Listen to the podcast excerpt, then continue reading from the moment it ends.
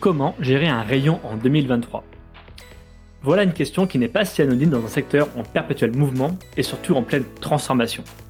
Je suis Jonathan, éditeur du site Je bosse en grande distribution, et j'ai eu cette idée de créer une mini-série de 10 épisodes pour faire un état des lieux des grandes questions que se posent les managers et futurs managers de la grande distribution. Dans ces podcasts, on va parler management, merchandising, négociation, assortiment et plein d'autres sujets qui vont sûrement vous intéresser, vous qui travaillez en grande distribution.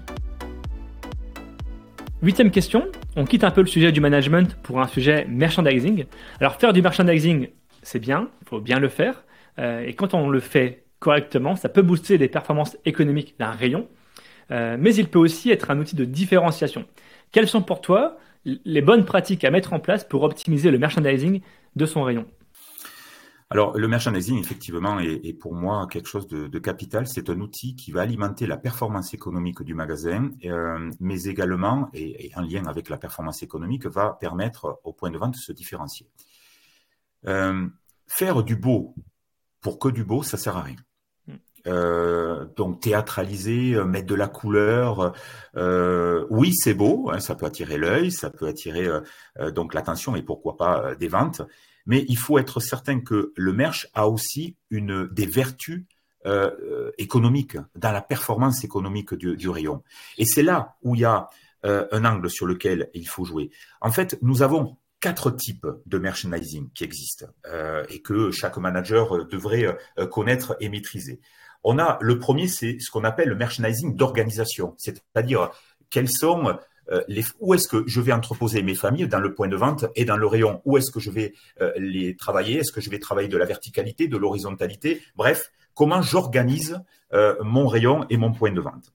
Nous avons ensuite un merchandising de gestion. Et pour moi, celui-ci est important. C'est-à-dire que je ne vais pas positionner au hasard une famille de produits dans mon point de vente ou dans mon rayon. Je vais bien sûr euh, les positionner en fonction de leur euh, niveau de rentabilité et savoir si la zone où je l'entrepose est une zone à flux, donc zone dite chaude, ou une zone moyennement fréquentée, une zone plutôt froide. Il y a une logique, une pertinence pour pouvoir euh, augmenter encore plus les sorties caisses d'une référence qui est la plus rentable pour moi. Donc le merchandising de gestion. Nous avons ensuite ce qu'on évoquait, le beau, le visuel, c'est-à-dire le merchandising de séduction. Alors c'est quoi? C'est la scénarisation, c'est l'éclairage, euh, c'est euh, travailler de la rupture visuelle, c'est de la théâtralisation. Oui, c'est important mais il ne faut pas faire que du merchandising de séduction. C'est là où ça serait dangereux pour un point de vente. Et enfin, le quatrième euh, merchandising, c'est ce qu'on appelle le merchandising de communication, c'est-à-dire ce sont euh, les TG, le balisage, les IL levés, les PL levés, comment on communique avec nos clients euh, dans le cadre de notre gestion commerciale. voilà les quatre types de merchandising sur lesquels le manager doit surfer, avec pour objectif ben, C'est simple. Un, un, merchandising performant permettra d'augmenter euh, son chiffre d'affaires et la marge. Pourquoi? Parce qu'on va intensifier euh, le flux client dans ce rayon-là, qui est beau, qui est attrayant, euh, qui donne envie.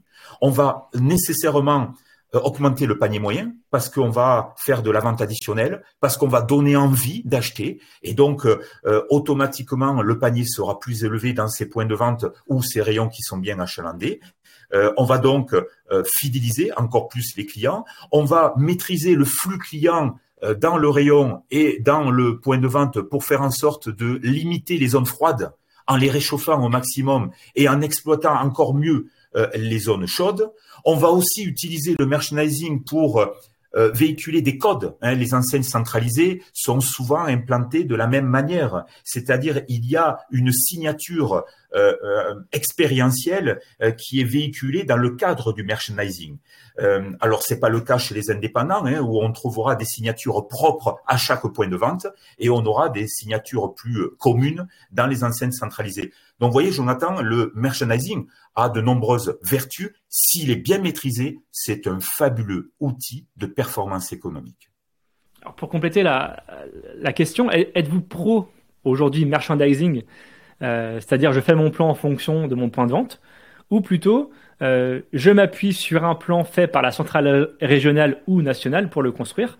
Euh, on sait qu'en fonction des régions, on aura des spécificités propres localement. moi, personnellement, j'ai connu des plans où on mettait des crêpes sur deux facings, alors qu'on était en Bretagne, ce qui peut paraître totalement fou. Alors, évidemment, la réponse est dans la question, mais j'aimerais bien avoir votre, votre point de vue. Tout à fait. Et là, je suis catégorique dans ma réponse, Jonathan.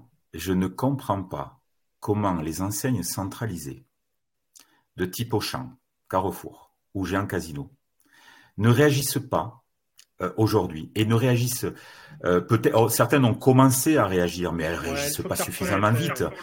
Euh, mais mieux, plus, pourquoi? Parce qu'il y a de la franchise notamment, euh, il y a de la location-gérance, donc il y a une forme d'indépendance donnée au directeur ou à la directrice. Mais sur les magasins centralisés, proprement centralisés, non, tout est décidé en amont. On vous dira sur quelle étagère travailler telle référence sur tel facing, avec un assortiment peut-être straté à la limite et heureusement, mais c'est insuffisant. Regardez, Jonathan, la performance des indépendants.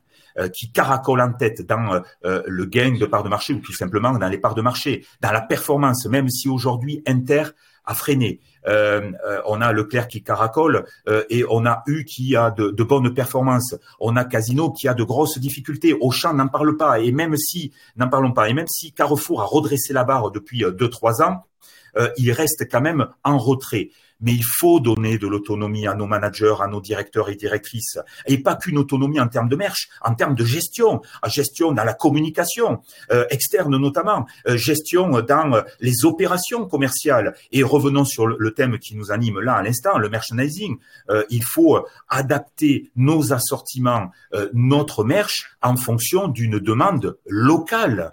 Euh, euh, on ne peut pas implanter un même produit à Strasbourg, à Biarritz, à Brest, à Lille et à Marseille. La consommation sera totalement différente. Euh, donc, la, structure des assortiments et l'exposition des produits dans le rayon doit être fonction d'un besoin, d'une attente locale. Alors, attention évidemment, hein, on voit des enseignes qui lâchent un peu de souplesse aussi pour donner aux équipes plus de latitude dans leurs, dans leurs assortiments. Voilà, ça se fait, ça prend effectivement du temps, mais ça se fait. Oui, mais pas suffisamment vite pour certaines enseignes. Euh, aujourd'hui, on doit ouvrir nos rayons à du direct. Nous devons hein, enrichir euh, une base régionale et nationale par du direct. Quand je vois certaines enseignes qui sont encore réticentes sur le direct, non, c'est une erreur. Euh, nous devons donner encore une fois de l'autonomie à nos managers locaux parce qu'ils sont au fait d'une réalité en écoutant, en observant les clients. alors, ça ne veut pas dire qu'il faut leur donner les pleins pouvoirs. il faut créer une collaboration participative justement entre la région, le national et le point de vente, où chacun a son mot à dire, euh, mais il ne faut pas en exclure un seul de ces trois acteurs. Merci d'avoir écouté cet épisode. Si le format ou l'épisode vous ont plu, n'hésitez pas à ajouter une note ou un commentaire sur les plateformes d'écoute. Je vous invite maintenant à passer à une nouvelle question dans un nouvel épisode. A tout de suite.